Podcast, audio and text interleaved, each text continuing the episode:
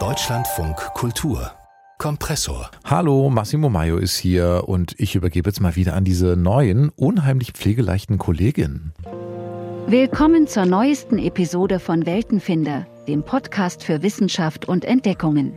Ich bin Ihre Gastgeberin Simone Weidblicker und heute beschäftigen wir uns mit einem der faszinierendsten Phänomene unserer Zeit. Künstliche Intelligenz. Ja, neuer Podcast, der ein bisschen so klingt wie viele anderen auch in diesen Wochen mit Texten, die niemand geschrieben hat, Musik, die niemand komponiert hat und mit Stimmen, die natürlich überhaupt keinen Mund haben und deshalb auch manchmal so ein bisschen schief klingen. Alles gemacht von künstlicher Intelligenz. Klar, KI wird immer besser und wird deshalb natürlich immer mehr genutzt. ChatGBT war ja in aller Munde in den letzten Wochen und auch mein Kollege und Podcastmacher Christian Konradi wollte das unbedingt mal ausprobieren und hat eben diesen Weltenreiter-Podcast, den wir gerade gehört haben, komplett von einer KI machen lassen. Ich habe mit Christian Konradi darüber gesprochen, was er daraus gelernt hat und habe ihn erstmal gefragt, wie er denn überhaupt vorgegangen ist. Wie hat er die KI zu diesem Podcast beauftragt? Also du hast ja gerade schon ChatGPT erwähnt. Dieses Programm habe ich auch benutzt, also diesen Chatbot. Und ähm, am Anfang, weil ich war so neugierig, wollte so ein bisschen in die ja, äh, unbekannte Welt eintauchen und habe erstmal die KI gefragt, was eigentlich überhaupt die Hauptmerkmale eines Podcasts sind, um herauszufinden, wie weit ist denn die KI. Und dann hat mir ChatGPT so einen relativ ausführlichen Artikel ausgespuckt, dass zu einem Podcast ein Host gehört, dass es Gesprächspartner gibt, dass es ein Podcast-Cover gibt, dass Sounddesign wichtig ist, dass auch Werbung üblich ist, um das zu monetarisieren und damit Geld zu verdienen. Und dann hatte ich so ein grobes Verständnis davon, okay, das versteht die KI unter Podcast. Und dann habe ich sie ganz konkret gebeten mit den Worten, erstelle eine Episode für einen Wissenschaftspodcast mit einer weiblichen Moderatorin zum Thema künstliche Intelligenz. Und das haben genau. Das kam dabei raus, was wir gerade gehört haben, zumindest in Textform. In Textform, genau, haben wir gerade schon reingehört und hat ChatGPT dann so ganze Folgen geschrieben, also war das schlüssig, was dann da so rauskommt? Jein. Also am Anfang, ich musste schon noch mal öfter mal neu ansetzen. Also die äh, KI hat mir zum Beispiel eine Folge geschrieben zum Thema schwarze Löcher. Das war ihr erster eigener Vorschlag. Da bin ich gar nicht auf ein Thema eingegangen. Ich habe gesagt nur Wissenschaftsinhalt.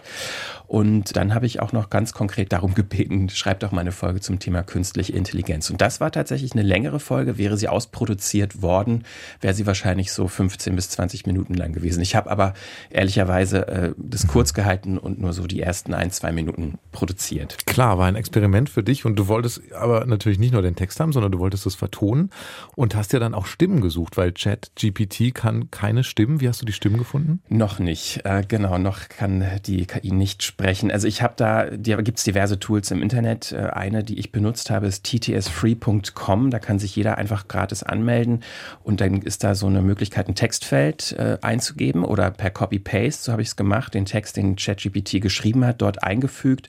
Dann klickt man einfach nur, vorher kann man sich eine Stimme auswählen, auf einen Play-Button oder auf Konvertieren und dann wird dieser Text in Audio äh, übersetzt oder ausgesprochen. Und ich habe auch ein paar Beispiele mitgebracht, um dir auch nochmal zu zeigen, was so die Stimmenvielfalt ist bei diesen Gratisdiensten. Hallo Massimo, ich bin eine künstliche Stimme. Man hat mir den Namen Christoph gegeben. Ich bin Elke. Ich bin die Stimme Ralf. Und ich bin Katja. Meine Stimme kennst du ja bereits.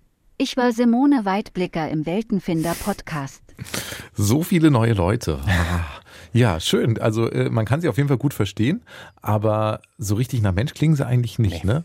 Da gibt's auch bessere. Wieso ist es bei denen jetzt so, dass die nicht so gut nach Mensch klingen? Also das ist nicht der aktuelle Stand der Technik. Man muss auch dazu sagen, dass im englischsprachigen Bereich äh, diese Sprachsynthese viel besser ist. Das liegt einfach daran, dass die Trainingsgrundlage, mit der diese Modelle trainiert werden, diese äh, maschinellen Lernprogramme, die haben viel mehr Zugriff auf englischsprachiges Originalmaterial, was sozusagen die Maschine, der Computer dann nachahmen kann.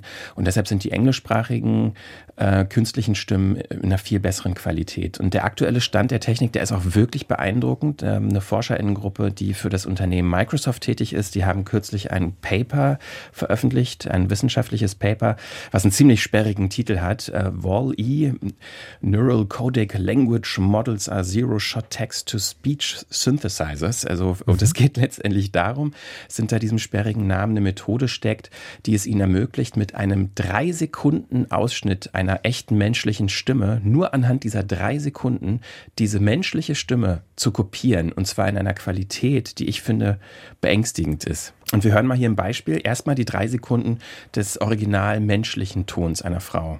Printing, perhaps greater than in any other equally well das, man, man versteht gar nicht, worum es da inhaltlich mhm, geht. Ne? ja. Es ist wirklich nur ein zufällig ausgewählter Ton einer längeren äh, Aufnahme.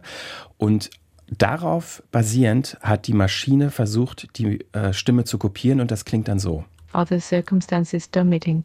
That instinct disposes men to look with favor upon productive efficiency and on whatever is of human use. Also da geht es auch darum, äh, Emotionen zu transportieren, auch Atma mit drin zu lassen, mhm. was normalerweise bei diesen künstlichen Stimmen nicht dabei ist, und auch den Raumklang und auch die in Anführungszeichen schlechte Qualität der Originalaufnahme, mhm. das alles mit einfließen zu mhm. lassen in die Kopie. Also um ehrlich zu sein, wenn man es nicht weiß, ich höre keinen Unterschied. Ich weiß nicht, wie es dir geht. Ja, also ich habe diese schlechte Aufnahme, ne, aber die war ja im Original auch schon so. Also es hat jetzt die, die schlechte Aufnahme ja. auch noch übernommen. Das ist natürlich total beeindruckend, äh, wie weit die Technik da ist und wie weit sie natürlich auch in Zukunft sein wird. Und da wird ja einem natürlich schwindlig, wenn man sich überlegt, was damit dann alles möglich ist an Fakes und so. Was sagen denn die Forschenden dazu, zu diesen Möglichkeiten? Also ganz unten am Ende dieser Webseite, wo das Paper präsentiert wird und auch die Hörbeispiele, ist so ein Statement, ähm, ein ethisches äh, Statement. Und da geben die Forschenden selber zu, dass es, sie sagen, Potential Risks in Misuse gibt, also dass es Missbrauchspotenzial gibt bei dieser Technologie und dass eine Verbreitung eigentlich nur dann vertretbar wäre, wenn es auch Systeme gäbe, die das automatisch erkennen können, dass es sich um eine synthetische Stimme handelt. Also man könnte das technisch zum Beispiel mit ähm, digitalen Wasserzeichen lösen, mhm. dass man das als Mensch, wenn man die Aufnahme hört, gar nicht hört, aber dass sozusagen das Gerät, mit dem man dann die Aufnahme abspielt, sofort signalisieren kann, das ist eine künstliche Stimme. Also da ist natürlich total viel möglich. Es wird noch viel mehr möglich sein. Ich meine, in deinem Podcast hast du jetzt auch da hast, äh, da noch Musik drin gehabt, die du von der KI hast machen lassen. Das geht ja mittlerweile auch schon relativ leicht. Du hast damit jetzt so gespielt, aber es wird immer weniger quasi Spiel sein irgendwann und immer mehr die Podcast-Welt äh, wirklich beeinflussen und verändern. Siehst du denn irgendwo Potenzial, also gerade im Hinblick auf das Medium Podcast, jetzt äh, das von KI machen zu lassen? Also aktuell wird da definitiv viel mit experimentiert diskutiert. Ähm, Gerade kürzlich erst ist mir ein Projekt aufgefallen oder ein Podcast aufgefallen der Berliner Produktionsfirma Schönlein Media. Die sind so bekannt dafür, so Einschlafen-Podcasts zu machen. Die haben zum Beispiel so Formate wie Einschlafen mit Wikipedia oder Einschlafen mit Tolkien, also aus dem Herr der Ringe-Universum. Und die haben jetzt kürzlich einen neuen Podcast gestartet, der heißt Einschlafen mit Meditation. Und der ist eigentlich genauso, wie ich es gerade schon so angedeutet habe, komplett von der KI gemacht. Also Texte von der KI geschrieben, Musik KI komponiert und auch das Artwork KI generiert wird und das Ganze klingt dann so. Schließe deine Augen und konzentriere dich auf deine Atmung. Atme tief ein, halte die Luft an und atme dann langsam wieder aus. Ja, kann man sich vorstellen? Ja, ich mir nicht so richtig. Also entspannen und meditieren könnte ich dabei persönlich nicht, aber ich finde es trotzdem faszinierend. Das stimmt, ich wahrscheinlich auch nicht, weil diese Stimme dann halt doch irgendwie mir so unmenschlich vorkommt. Aber wahrscheinlich hören sich das Leute an. Aber die Frage ist halt auch tatsächlich, wie viele Leute dann sowas hören. Ne? Weil, also wenn jetzt auch noch KI anfängt, äh, sämtliche Podcasts zu produzieren, wer soll das dann alles hören? Ja, also ich glaube, wir müssen langsam anfangen, uns ganz grundsätzlich von dieser Idee verabschieden, diese Idee eines Massenmediums, dass man ein Medienprodukt hat, was ganz viele Menschen äh, konsumieren. Das funktioniert, glaube ich, mit dieser Technologie nicht mehr, weil das große Potenzial von diesen KI-generierten Inhalten liegt ja darin, dass zum Beispiel auch ChatGPT und diese anderen Bots ja eben ja Bots sind. Man kann mit denen interagieren, ins Gespräch gehen, so wie wir es auch schon mit Siri und Co. mit unseren Smartphones machen. Und dann wird es tatsächlich, glaube ich, ganz spannend, wenn diese Sprachassistenten sich weiterentwickeln, diese ganzen Technologien, die gerade entstehen, da integriert werden und dann auch die Medienproduktion übernehmen. Also man könnte sich vorstellen, dass man auf eine Anfrage eines Menschen ähm, dann wirklich personalisierte Inhalte produziert äh, bekommt. Also basierend auf deinem Geschmack oder deinen Interessen. Also du magst vielleicht Nachrichteninhalte. Also produziert dann Siri in Zukunft für dich vielleicht ein aktuelles Nachrichtenstück zum Hören, das mit aktuellen Echtzeitinformationen, ähm, da, die da einfließen. Oder man mag vielleicht doch hintergründige Informationen. Dann kriegt man ein Feature-Format produziert in Echtzeit von dem Assistenten. Das klingt gar nicht mehr so viel nach Zukunft, äh, wie man sich vielleicht denkt. Gestern Nacht ist ähm, in den USA und Kanada ein Dienst gestartet von Spotify, die einen künstlichen DJ, also einen Radiomoderator entwickelt haben, der zur Musik moderiert. Und das klingt so. I know you've been on a summer song kick lately, so I went back for some of your old summertime favorites. See if it warms you up.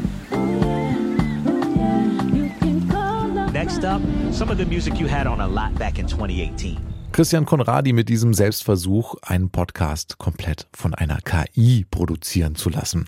Haben wir drüber gesprochen hier in unserem Kompressor-Podcast.